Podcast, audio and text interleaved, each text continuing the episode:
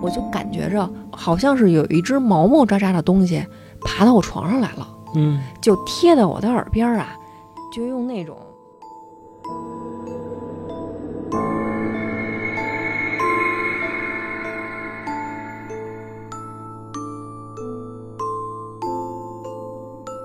刚说完啊，这窗户啊突然开了一下，就关上了。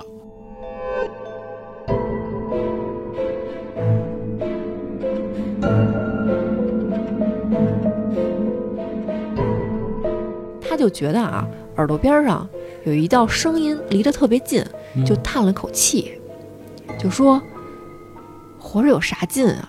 你也一块儿死了吧。”